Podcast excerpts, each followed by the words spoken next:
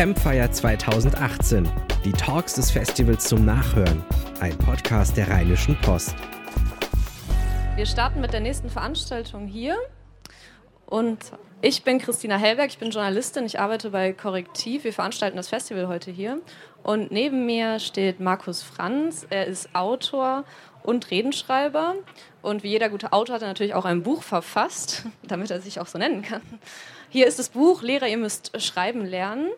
Und wir werden über das Buch sprechen und über eine These, die ähm, er aufgestellt hat. Und zwar, dass wir alle schreiben lernen müssen, dass wir alle gar nicht schreiben können. Äh, warum das so ist, äh, wird er uns gleich erklären. Ich sage noch was kurz zu seiner Person. Ähm, genau, äh, er hat Reden geschrieben, viele in seinem Leben, war äh, Leiter des Redenschreiberteams von Kanzlerkandidat Peter Steinbrück und ähm, hat auch Reden für Andrea Nahles geschrieben. Er war auch Journalist als leitender Redakteur bei der Taz und der Süddeutschen Zeitung und auch Pressesprecher und Diplomat, zum Beispiel als Sozialattaché der Botschaft in Washington. Also ähm, ja, eine, inter eine interessante, ähm, ein interessanter Lebenslauf. Und wir freuen uns ja, auf die Buchvorstellung. Ja, hallo. Ähm, dafür, dass ich heute eine Revolution ausrufen will, über unsere Sprache sind wir natürlich ein bisschen wenig. Also wir sind, glaube ich, nicht genug, um so eine kritische Masse zu erreichen. Also Christina hat einen Punkt vergessen in meiner Biografie und das ist ein ganz wichtiger. Ich bin nämlich auch Jurist, so habe ich angefangen. Und als Jurist habe ich natürlich auch erstmal gelernt, schlecht zu schreiben. So wie alle Studenten in Deutschland erstmal lernen, schlecht zu schreiben. Also es gibt im Grunde nur zwei Ausnahmen. Es gibt äh, an der Uni gibt es eben die Journalisten und es gibt komischerweise die Theologen. Aber die Theologen, die müssen ja auch lernen, gut zu schreiben, weil die von der Kanzel predigen. Ja, in allen anderen Studiengängen, insbesondere in Germanistik, ja, wird diese schreckliche, verschachtelte, umständliche, fremdwortbelastete Sprache wird benutzt, sodass viele Leute eben nicht mehr verstanden werden. Ähm, ich habe ja in meinen vielen Stationen ich ja das alles erlebt, äh, unter anderem als Gewerkschafter. Ich war DGB-Pressesprecher und ähm, war bei der SPD, eben wie gesagt von Per Steinmück, der Redenschreiber.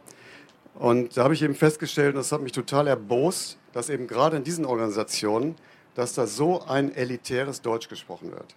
Und das ist gefährlich, weil diese Leute, man fühlt sich natürlich nicht verstanden, man fühlt sich abgehängt und man wendet sich natürlich dann irgendwie auch ab, wenn eine andere Sprache gesprochen wird. Ich mache jetzt, seitdem ich diesen Berufsweg gemacht habe, trainiere ich jetzt Redenschreiber und Journalisten und alle möglichen Leute. So, und da habe ich angefangen, indem ich immer gesagt habe in diesen Seminaren, ähm, was glaubt ihr, wie lange es braucht, bis man gut schreiben lernt? Ein Jahr, drei Jahre oder fünf Jahre? Habe ich mir natürlich in gewisser Weise ins Knie, geschossen, weil natürlich diese Seminare zwei Tage äh, dauern. Das, was ich aber festgestellt habe, ich konnte diese Äußerung auch gar nicht mehr so lange aufrechterhalten. Weil das verrückt ist, und das habe ich in meinem Buch nicht geschrieben, weil ich jetzt keine Werbung machen wollte für solche Seminare. Und darum geht es mir heute auch überhaupt nicht. Aber was ich festgestellt habe, wenn Leute zu diesen Seminaren kommen, und das sind Redenschreiber von Ministern, das sind Redenschreiber von Unternehmenschefs und so weiter, die kommen mit langweiligen, aussagelosen, verschachtelten Texten, kommen die in die Seminare. Und die können schon nach vier Stunden Input, haben die keine Lust mehr, ihre Texte vorzutragen, weil sie selber einsehen, wie schlecht diese Texte sind alles hochintelligente, gebildete Leute, die für Minister schreiben, die für Unternehmenschefs schreiben. Und am zweiten Tag schreiben all diese Leute super Texte. Texte, ich komme jetzt gerade wieder aus Hamburg, wo sowas war, wo ich anfange zu heulen. Und zwar nicht aus äh, Rührung, wie toll das ist, sondern im Grunde immer noch aus Verzweiflung darüber, dass diese intelligenten, hochgebildeten Leute, dass die Jahrzehnte ihres Lebens damit verschwendet haben, langweilig und schlecht zu schreiben, obwohl sie es doch können. Sie können es nämlich alle. Zwei Tage reichen im Grunde, um den Leuten beizubringen, besser zu schreiben. Und das ist halt meine These und das war mein Ausgangspunkt. Wenn zwei Tage reichen, damit sich die Leute entfalten und besser zu schreiben, wieso verdammt nochmal bringt man denen das nicht schon in der Schule bei? In der Schule haben wir zwölf Jahre Zeit, haben wir 13 Jahre Zeit und da lernen wir das Schreiben aber nicht nur, sondern, und jetzt wird es halt ganz schlimm, und das habe ich eben erst erfahren, als ich äh, für dieses Buch recherchiert habe. Wir verlernen das Schreiben in der Schule. Schule trainiert uns gutes Schreiben ab.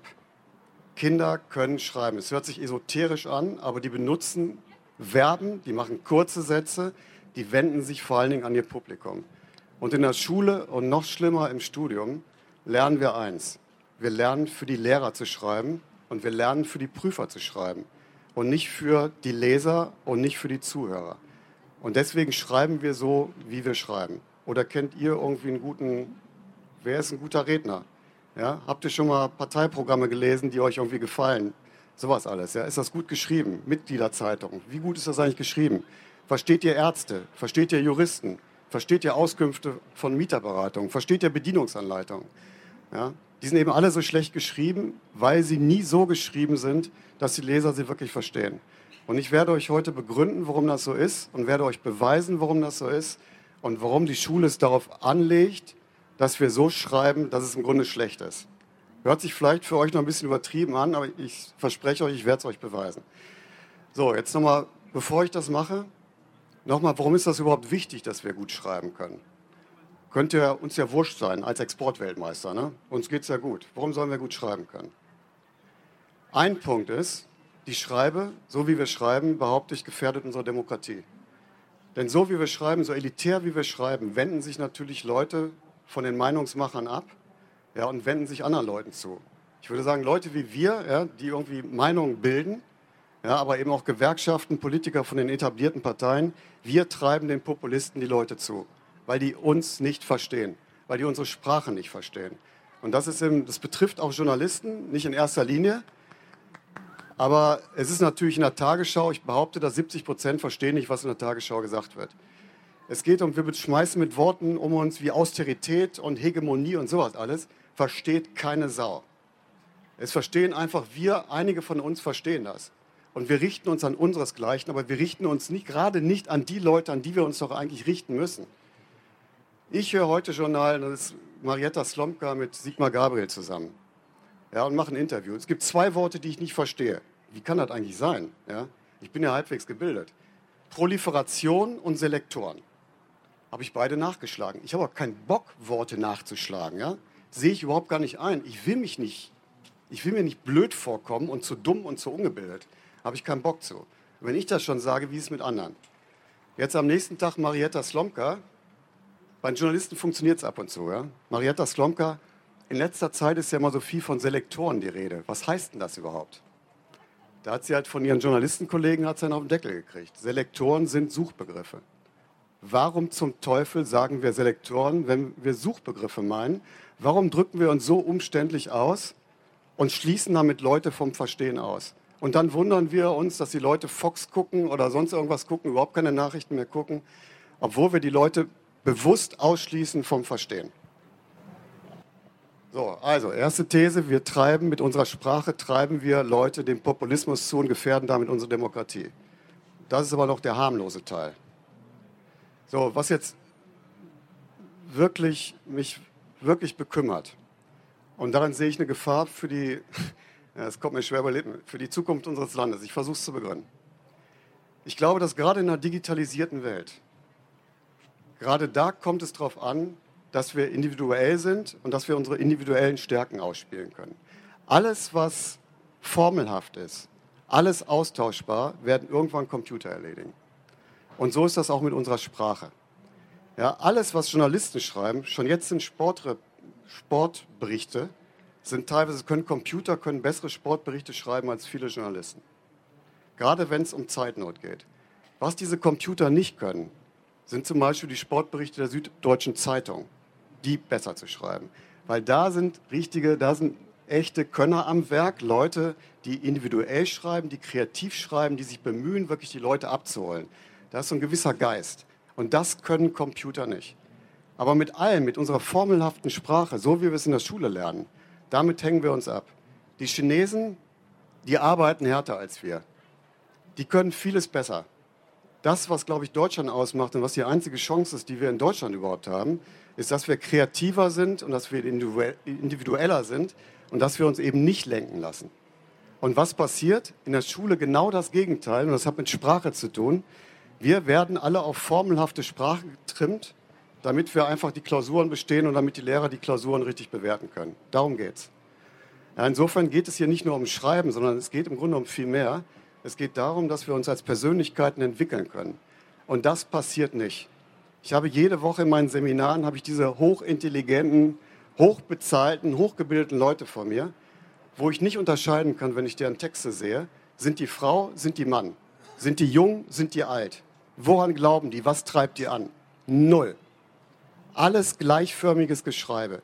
Alle, wie sie es in der Schule gelernt haben, um eine gute Note zu kriegen, bloß nichts falsch machen, zeigen, dass sie Fremdworte beherrschen, ja, um damit sicher irgendwie durchzusurfen. Und die ganze Individualität und die ganze Kreativität, die ist weg. Und das Witzige ist, die Lehrer wissen das und die Lehrer beklagen sich darüber und die Lehrer können nichts dafür. Und deswegen ist der Titel meines Buches so dermaßen bescheuert. Lehrer, ihr müsst schreiben lernen, ja? weil ich damit äh, irgendwie die Lehrer angreife scheinbar. Dabei bin ich auf der Seite der Lehrer, die können nämlich auch nichts daran machen.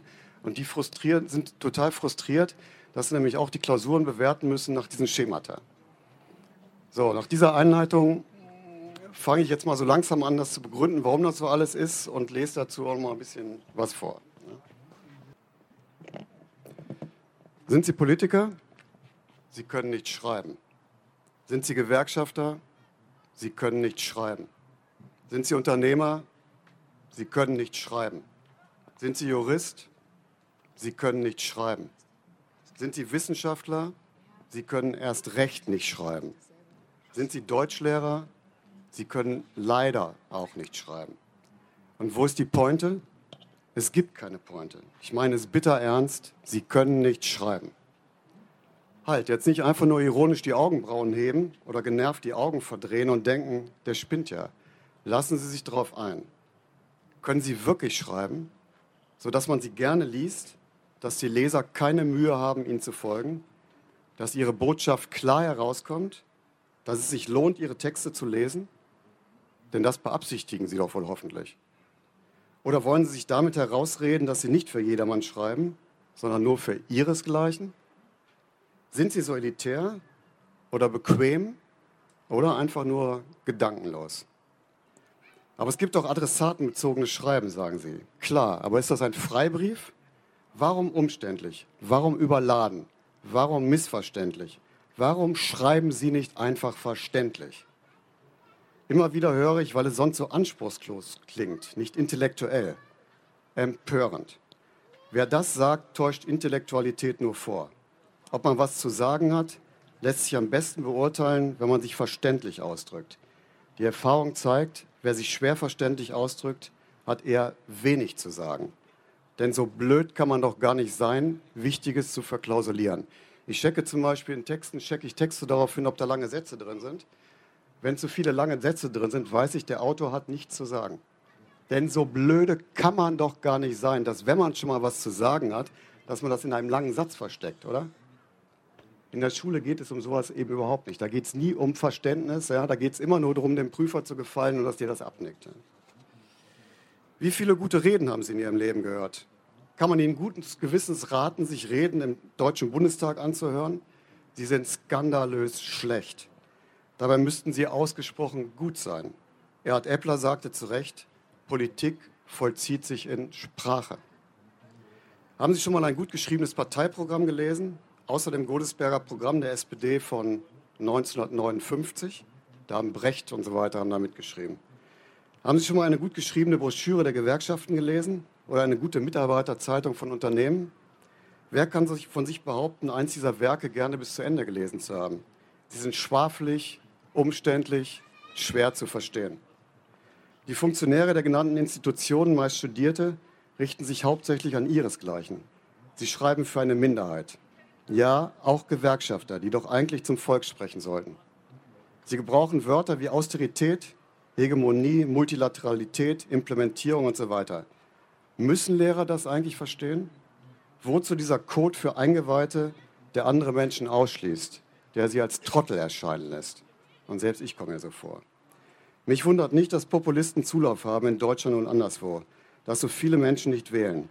Es hat auch mit der Sprache zu tun. Menschen wollen ernst genommen werden, sie wollen respektiert werden. Wer sie überfordert, verliert sie. Übertreibe ich? Ich räume ein, ich tue vielen Unrecht und wirke überheblich. Das nehme ich widerstrebend in Kauf, aber es ist kein Beleg dafür, dass ich Unrecht habe.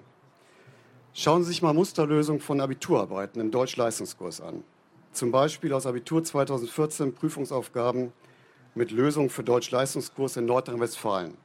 Die beginnen so. Abitur, Leistungskurs, Prüfungsaufgaben, so, Musterlösung. Wolfgang Köppen, der zu Beginn der 50er Jahre des 20. Jahrhunderts mit drei Romanen hervortrat, Klammer auf, Tauben im Gras, 1951 das Treibhaus, 1953 Tod in Rom, 1954, Klammer zu, in denen er seine weitgehend pessimistische Sicht der Nachkriegszeit gestaltete, wurde 1962 mit dem Büchnerpreis der höchsten literarischen Auszeichnung der Bundesrepublik Deutschland gewährt. Das ist der erste Satz in Musterlösung für Abiturarbeiten in Nordrhein-Westfalen. Und dann wundern wir uns, dass wir so schreiben. So wird es vorgegeben und das ist nicht böswillig rausgesucht. Die Musterlösung, die strotzen vor solchen Beispielen. Und ich habe die verglichen in Nordrhein-Westfalen und in Hessen.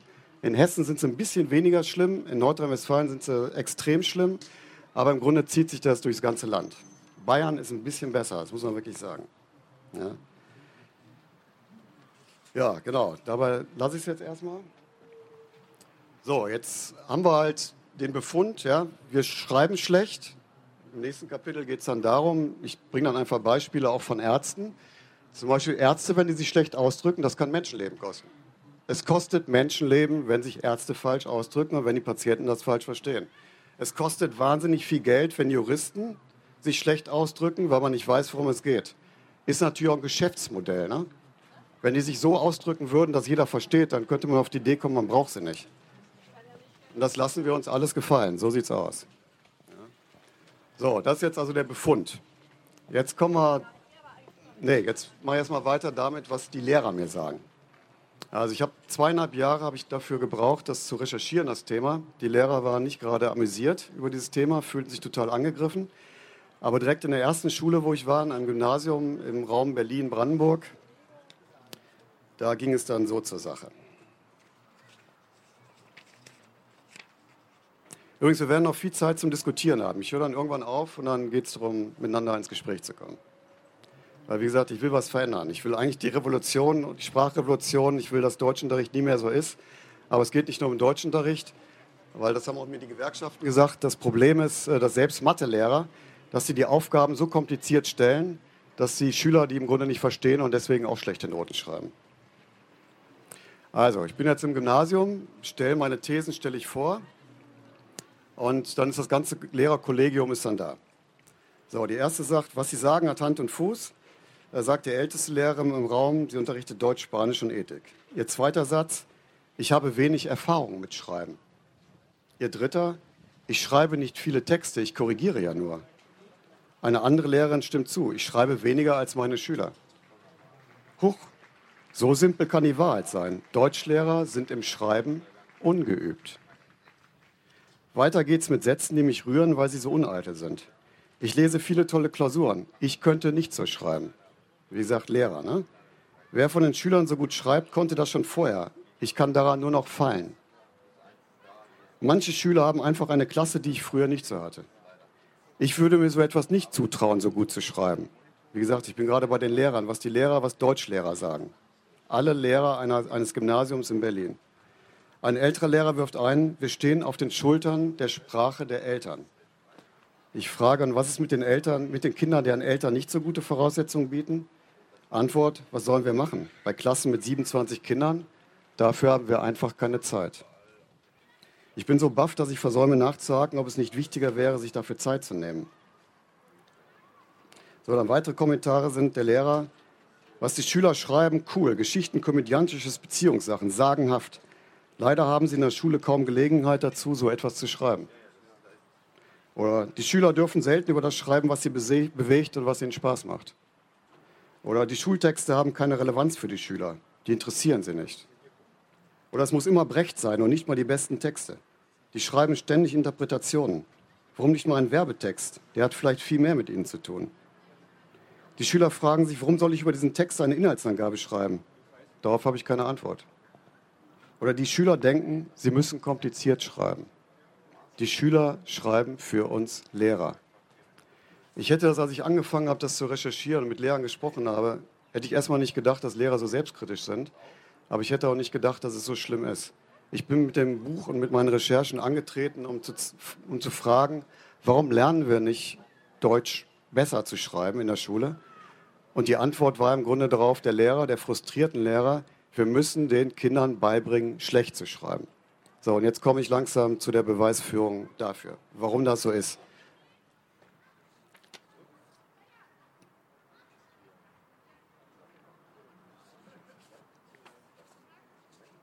So, dazu muss ich euch jetzt erstmal quälen.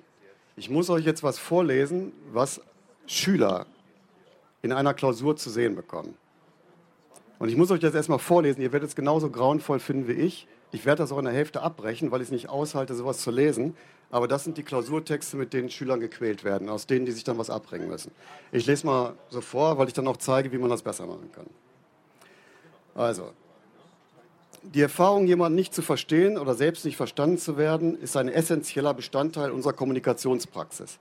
Wir haben uns nicht verstanden, missverstanden, wir können uns nicht verständigen, die Kommunikation hat nicht geklappt, ist misslungen, gestört, die Verständigung war schwierig, problematisch, ist fehlgeschlagen, etc., sind verbale Beschreibungen dieser Erfahrung. Na, macht schon Spaß, ne? Auch wenn wir wohl viel häufiger den Eindruck haben, dass Kommunikation funktioniert, gelingt und wir uns verständigen können, so gibt es doch eine nicht zu vernachlässigende Zahl von Fällen, in denen wir bemerken, dass die Kommunikation nicht klappt oder wo sich später herausstellt, dass sie nicht geklappt hat, obwohl wir in der Situation einen anderen Eindruck hatten. Es liegt dabei auf der Hand, dass dieses Gelingen und Misslingen im Regelfall kein dichotomes Alles oder Nichts ist, sondern dass es sich um ein graduelles Maß handelt, ein mehr oder weniger auf einer Skala, deren Endpunkte eine umfassende Verständigung und so weiter und so weiter. Der Text geht ellenlang weiter, das ist eine Klausur für Schüler der 10. Klasse. So, so geht es weiter. Sie dürfen aufhören zu lesen, wenn Sie das Buch lesen, die Schüler nicht. Die müssen solche Texte ergeben hinnehmen. Was will uns der Vieler, das ist der Autor, mit diesen Worten sagen? Offenbar, dass es normal ist, wenn sich Menschen sich missverstehen. Steht da noch mehr? Ach ja, dass es sich um ein graduelles Maß handelt, ein mehr oder weniger auf einer Skala deren Endpunkte. Sorry, ich finde, das ist aufgeblasener Quatsch in grauenvoller Sprache. Die Schüler dürfen das natürlich nicht so schreiben. Die Schüler, das in diesem Fall Zehnklässler eines Gymnasiums in Nordrhein-Westfalen. Klaglos hatten sie die übliche Analyse eines Sachtextes mit weiterführendem Schreibauftrag geschrieben. Als ich mit Ihnen über diesen Text spreche, bricht es aus Ihnen heraus. Ich verstehe nur Bahnhof, wofür brauche ich das? Wir verlieren durch solche Texte die Lust an der Sprache und am Schreiben und keinen Bock auf sowas. Wofür soll das gut sein? Nein, das ist nicht gut. Schon gar nicht vorbildlich das ist kein Maßstab, an dem sich Schüler orientieren sollten. Aber beim Klausurenschreiben hilft ja alles nichts. Da muss pariert werden. Also beginnt eine Schülerin in ihrer Klausur wie folgt. Der Auszug aus dem Sachbuch Verständigungsprobleme und gestörte Kommunikation von Reinhard Fieler, welches 2002 veröffentlicht wurde, befasst sich mit Verständigungsproblemen und gestörter Kommunikation im Allgemeinen in unserer Gesellschaft und erklärt, dass Kommunikation nicht immer gelingt und wir uns auch nicht immer dessen bewusst sind. Wie gehe ich als Lehrer mit so einem schrecklichen Satz um? Ganz einfach. Und jetzt kommen wir zum Punkt. Den Lehrern liegt eine Leistungsbewertung vor und darauf steht, der Prüfling nennt in einem Einleitungssatz Titel, Autor, Textart, Erscheinungszeit und Thema. Dahinter steht die maximale Punktzahl, die dafür erreicht werden kann, fünf. Der Lehrer gibt also ohne groß nachzudenken für diesen ersten Satz fünf Punkte. Denn die Schülerin hat ja alle fünf Anforderungen der Leistungsbewertung erfüllt. Fünf von insgesamt Punkten, die es für die gesamte Arbeit gibt. Keinen Abzug gibt es für Zeichen- und Rechtschreibfehler. Erst recht nicht dafür, dass der Satz zu lang ist, zu überladen, zu reizlos. Auch nicht dafür, dass es überflüssig ist zu schreiben, dass sich ein Text mit dem Titel Verständigungsprobleme und gestörte Kommunikation mit Verständigungsproblemen und gestörter Kommunikation befasst. Trotzdem Höchstpunktzahl. Oh Mann, nicht die Schülerin ist schuld, sondern die Schule. Und das ist das Problem und das ist das, woran die Schüler, woran auch die Lehrer verzweifeln. Und das hat ganz stark mit PISA zu tun. Mit dem PISA-Prozess geht es eben darum, dass man vergleichbare Leistungen abfragt. Deswegen gibt es im Deutschunterricht gibt's immer mehr Multiple Choice. Es gibt immer mehr richtig-falsch-Antworten, damit jeder Lehrer zu derselben Beurteilung kommt, damit die Texte gerichtsfest sind, damit die Eltern, die halt immer klagewürdiger werden, damit die Eltern nicht klagen können, weil individuelles, kreatives Schreiben, weil das natürlich schwer bewertbar ist. Aber so ein Quatsch, so wie wir alle aus der Schule rausgehen, wie wir aus dem Abitur rausgehen, total überladene Sätze zu schreiben, nur weil da fünf Kriterien drin sind. Das gibt dann eben die Höchstpunktzahl und da sind die Lehrer sicher. Ja, sie sind einfach auf der sicheren Seite. Und so gehen wir dann raus ins, in den Beruf und haben gelernt, für unsere Prüfer zu schreiben und machen nicht das, was wir eigentlich wollen. Und was wir können, was uns ausmacht und entwickeln dadurch auch nicht unser Potenzial, unsere Fähigkeiten. Und deswegen schreiben wir letztlich als Erwachsene so, wie wir schreiben. Wenn ich das jetzt intelligenten Menschen erzähle und Erwachsenen, dann ist es natürlich vielleicht ein bisschen einfacher sogar noch, als wenn man es Schülern erzählt. Und deswegen habe ich mir überlegt, ich unterrichte mal selber, um mal zu gucken, ob das funktioniert. Und da habe ich mir eine Problemschule ausgesucht in Berlin, in Neukölln. Das ist eine sogenannte Gemeinschaftsschule. Und das sind Schüler einer 11. Klasse. Und der Deutschlehrer, der Klassenlehrer, war so selbst der Meinung, die Schüler, die haben es nicht drauf, die können kein Deutsch, äh, die sind alle schlecht, die bringen es nicht, die können sich nicht gut ausdrücken. Dieser Lehrer war kurz vor der Pensionierung, es war sein letztes Jahr, deswegen hat er mir erlaubt, zwei Tage lang diese Klasse zu unterrichten. Und ich war jetzt also voll, voller Eifer. Ich zeige den allen jetzt mal, wie das mit den Regeln für Sprache oder mit den Tipps für gute Sprache geht um aus schlechten Texte gute zu machen. Was ich total unterschätzt habe, ist, ähm, das waren halt 30 Schüler. Da waren Schüler dabei, ähm, eine war vor zwei Jahren aus dem Libanon gekommen, eine andere war vor zwei Jahren aus Syrien gekommen. Und dann komme ich da mit meinen Tipps für Regeln und mache Frontalunterricht. Die Unruhe war groß im Klassenraum. Ich habe es nicht richtig hingekriegt. Dann habe ich Folgendes gemacht.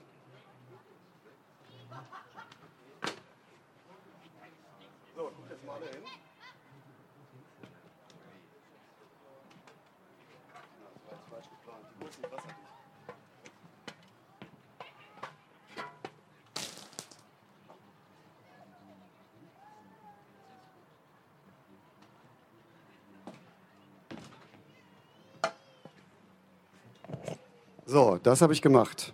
In der Schule, die ziemlich unruhig war. Und habe dann gesagt, stellt euch vor, es ist jetzt 30 Jahre später. Ich bin gestorben oder ich bin 60 Jahre alt geworden. Und eure Aufgabe ist es jetzt, eine Rede zu schreiben über diesen Typen, der das gemacht hat. Und dann wollen wir noch mal gucken, was die schreiben. Diese Schüler, von der die Schule selbst überzeugt ist, die können nicht schreiben, die haben nichts drauf. Schüler, die vier und fünf stehen, selbst in dieser Schule, die nicht besonders viel erfordert. So, und jetzt lese ich mal vor, was die Schüler geschrieben haben. So, also eine Schülerin, die, na, die stand zugegebenermaßen, die stand vier, also war schon eine der besseren Schüler. Die schrieb dann daraufhin Folgendes. Du bist tot, jetzt ist alles wieder im Lot. Endlich bist du weg, liegst regungslos in deinem Bett. Ein bisschen verrückt warst du, standst auf dem Tisch mit deinen schwarzen Schuhen, hast dir Wasser über den Kopf gekippt, danach bist du umhergewippt, wurdest erst lila und dann blau, deine Haut wurde wie dein Haar ganz grau. Dann kam der Arzt, während du noch immer auf dem Boden lagst. Sie nahmen dich mit, doch ich wusste genau, du wirst sie nie nicht wiedersehen, deine Frau. Also fuhr ich zu dir nach Haus, deine Frau kam mit bleichem Gesicht hinaus. Draußen sagte ich ihr, er ist von uns gegangen, Tränen hat sie in sich gefangen. Sie sagte, ich wusste, es wird irgendwann so kommen, er hat immer so dumme Sachen unternommen.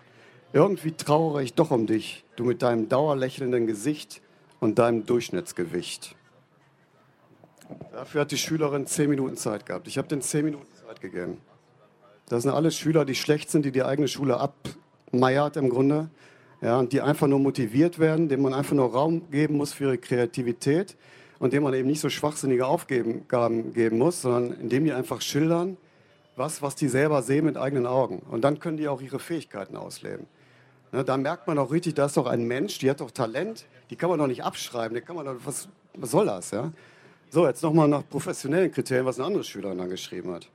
Aus dieser Szene alleine, zehn Minuten. Du warst schon immer jemand Besonderes, etwas anders als die anderen, etwas lauter, etwas aktiver, etwas ehrlicher, eben etwas ganz Besonderes. Ich weiß es noch ganz genau, als wir gemeinsam in diesem schicken Restaurant essen waren und der Kellner gemeint hat, wir können uns das nicht leisten.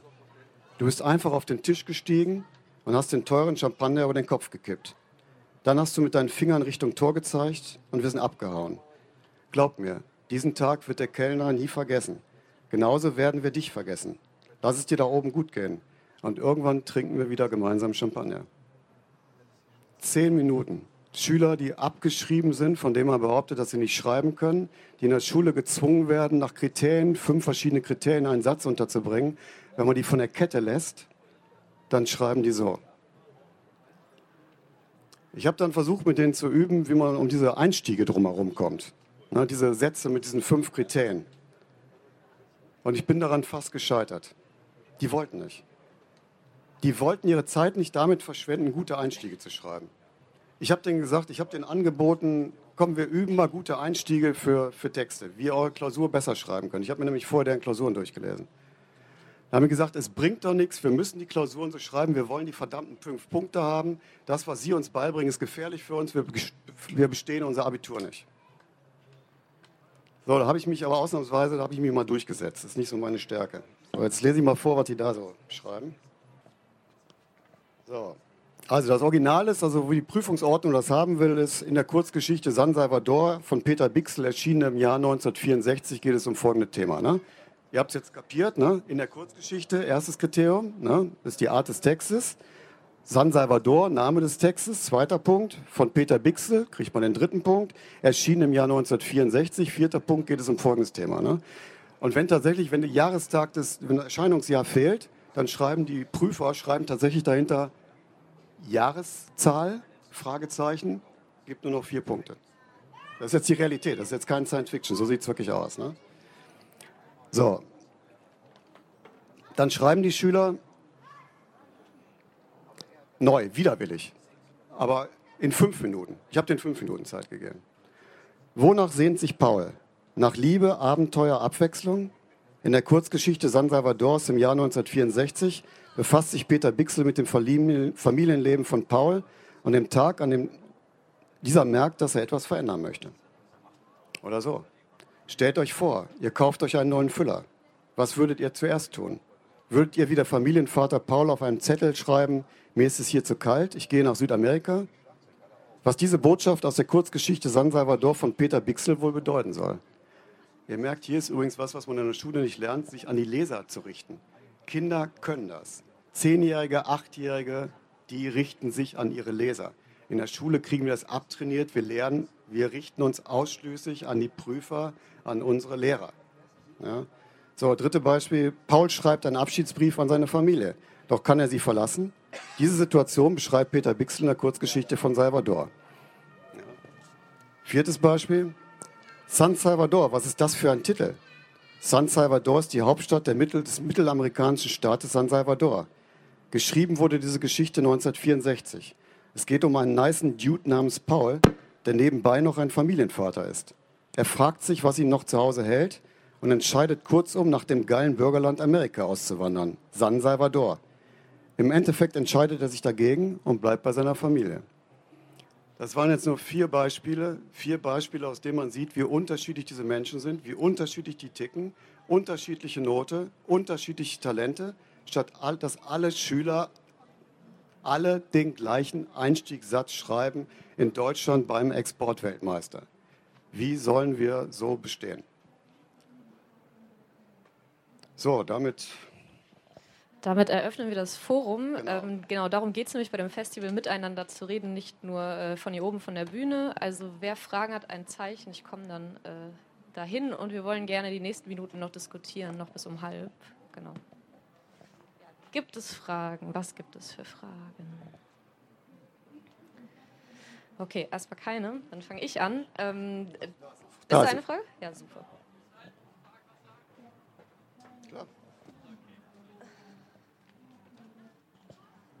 Die Schalke gegen Hertha spielt morgen, oder wie? Dankeschön. Ich habe, ähm, also ich bin auf ein Gymnasium gegangen und irgendwann mal nach dem Abitur habe hab ich das so reflektiert und bemerkt, die Schule ist eine Schablone, durch die man gepresst wird, um gleichförmig gemacht zu werden, gleich zu denken. Und das Abitur ist die Phase, wo man in Schubladen einsortiert wird, nachdem man durch die Schablone gepresst wird. Und wenn man überlegt, unser Schulsystem, im Grunde genommen ist das fast 200 Jahre alt, es hat sich nicht viel getan und am Ende werden noch immer Fabrikarbeiter produziert, die gleichmäßige Aufgaben machen. Vielleicht sind wir nicht mehr in Fabriken, sondern in irgendwelchen Unternehmen. Aber wenn man sich mal Konzerne anschaut, hier in Düsseldorf haben wir zum Beispiel zwei große Firmen, bei denen ich auch gearbeitet habe, Trivago und Vodafone. Und am Ende geht es da noch immer nur um KPIs. Und ob das irgendwelche Business-Kennzahlen sind oder fünf Punkte für eine Einführung, man wird darauf getrimmt, gegen irgendwelche Kennzahlen zu arbeiten. Und das macht halt das Abitur. Und diese Anforderung für die Wirtschaft wird dort erfüllt. Und wenn Unternehmen sich nicht ändern, unser Bildungssystem nicht ändert, dann haben wir verloren, wie Sie es gerade schon gesagt haben. Ja, ich danke dir. Äh, du bist also wesentlich schneller als, als ich, weil äh, ich brauchte für diese Erkenntnis zweieinhalb Jahre, in denen ich recherchiert habe. Und du haust das mal eben so aus der Menge raus. Und ich muss zugeben, wenn ich vor zweieinhalb Jahren oder vor drei Jahren, wenn jemand so geredet hätte wie du, ja, hätte ich gesagt, was ist das denn für ein Quatsch? Ja?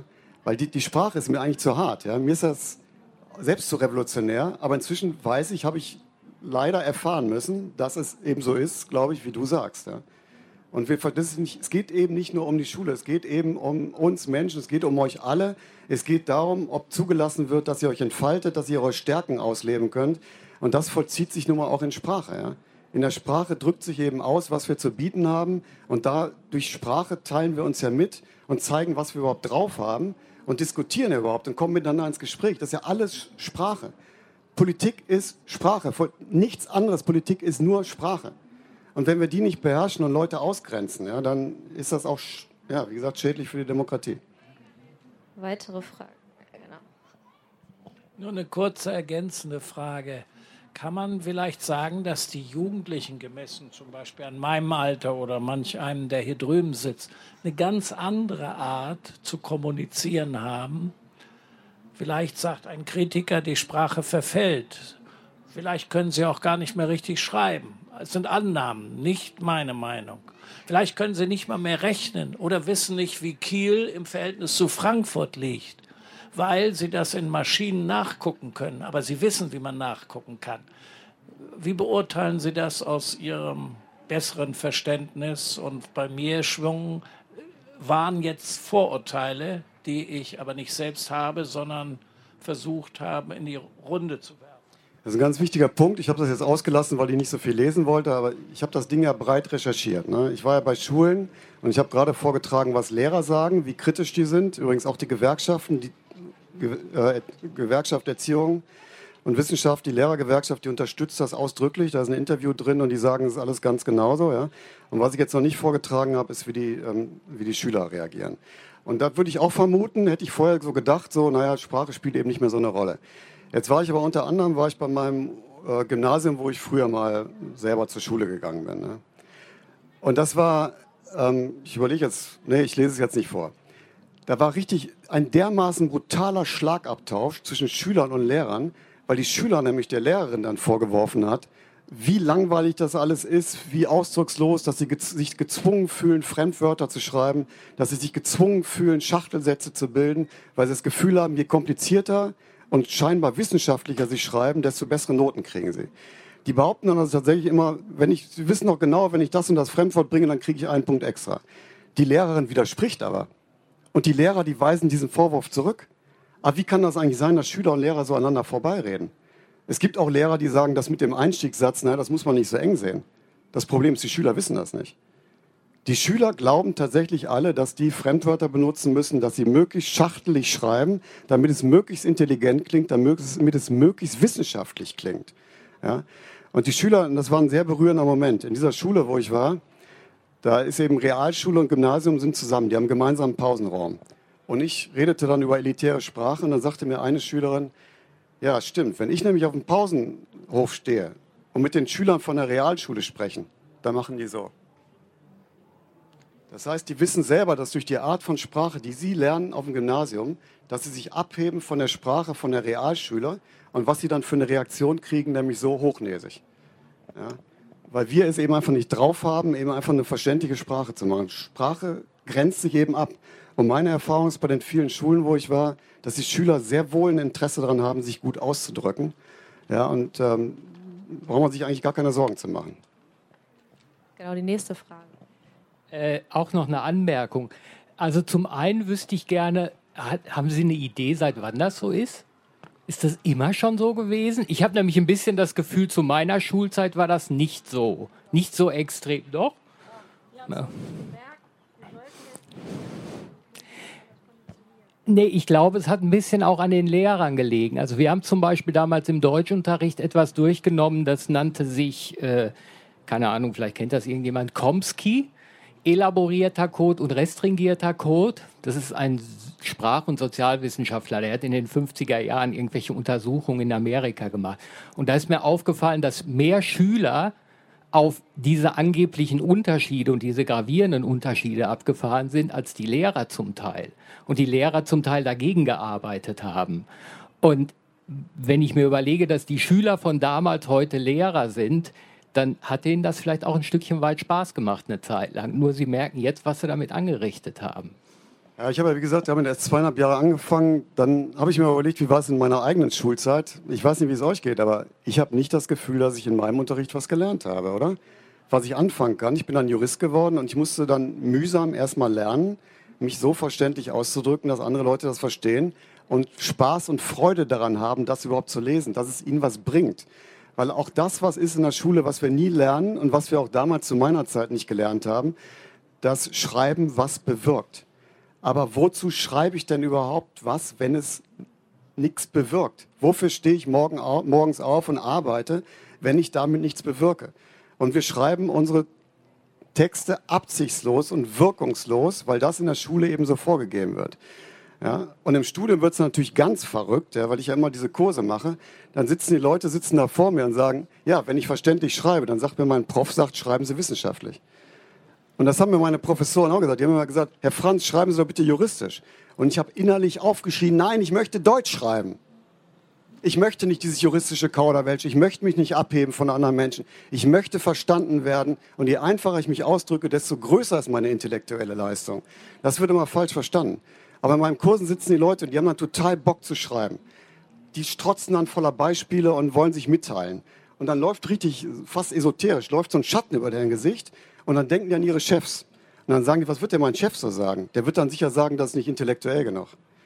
Und das macht einen wahnsinnig, dass die Leute glauben, Intellektualität vortäuschen zu können durch schlechte Sprache. Ja, die eigentliche Kunst ist eben, sich einfach auszudrücken. Und wenn man sich einfach ausdrückt, daran erkennt man nämlich, ob man überhaupt was zu sagen hat. Ja. Gibt es noch weitere Fragen? Ja, dann hätte ich eine Frage. Ähm, wir haben jetzt ganz viel darüber gesprochen, was falsch läuft. Wie, kann, wie würde ein Sofortprogramm aussehen? Was müsste man jetzt sofort auf den Weg bringen und würde dann positive Veränderungen sehen? Ja, ich glaube, so schnell geht das nicht. Das ist das riesige Problem, was ich bei meinen Recherchen eben gemerkt habe. Die mauern alle wie die Verrückten. Das hat natürlich damit zu tun, dass alle hochgekommen sind in diesem System.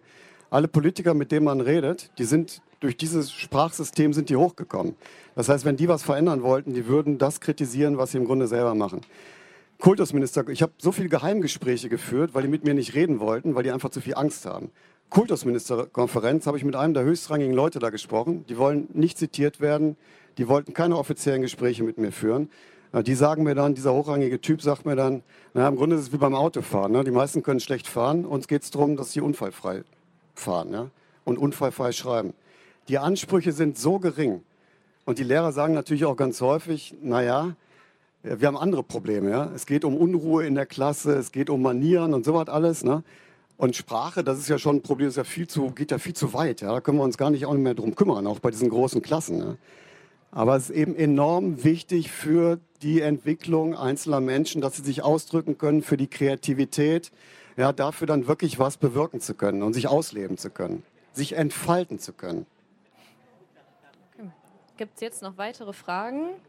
Okay, wir sind nämlich auch fast am Ende der Zeit angelangt. Ähm, möchtest du noch irgendwas, deine Revolution mit einem Statement noch abschließen? Ja, das ist jetzt eben das Problem. Im Grunde, ich habe jetzt, finde ich, meinen Job getan. Ja? Ich habe zweieinhalb Jahre dafür gearbeitet und Bücher schreiben verdient man kein Geld. Ich habe zweieinhalb Jahre nebenher habe ich hart gearbeitet, um das alles zu recherchieren. Ja? Und was ich aber brauche, wenn ihr das auch einseht, dass da irgendwas falsch läuft und dass das gefährlich ist, ja, dann sind jetzt mal langsam andere dran. Ja? Also, helft mit, ja, tragt das Anliegen, denkt drüber nach erstmal, ja, und dann redet mit Leuten drüber und vielleicht hat ja jemand eine Idee und vielleicht tut sich dann irgendwas. Ja? Wir haben die beiden Bücher ähm, hier. Ihr könnt die gleich auch gerne angucken und wir verkaufen die da hinten in unserem Buchladen. Also wer Interesse hat, wer mithelfen möchte, die deutsche Sprache zu retten und an der Revolution teilhaben möchte, ist eingeladen, hier gleich reinzuschauen und gerne auch sich das später zu kaufen. Vielen, vielen Dank äh, für das interessante Gespräch, den interessanten Vortrag. Und äh, gleich geht es hier auf der Bühne weiter. Ähm, es geht um Wetter, ein ganz anderes Thema. Wir würden uns freuen, wenn Sie dabei bleiben. Und in den anderen Zelten gibt es auch noch ganz viele tolle Veranstaltungen. Vielen, vielen Dank an Markus Franz. Keine Lust, auf die nächste Episode zu warten? Frische Themen gibt es rund um die Uhr auf rp-online.de.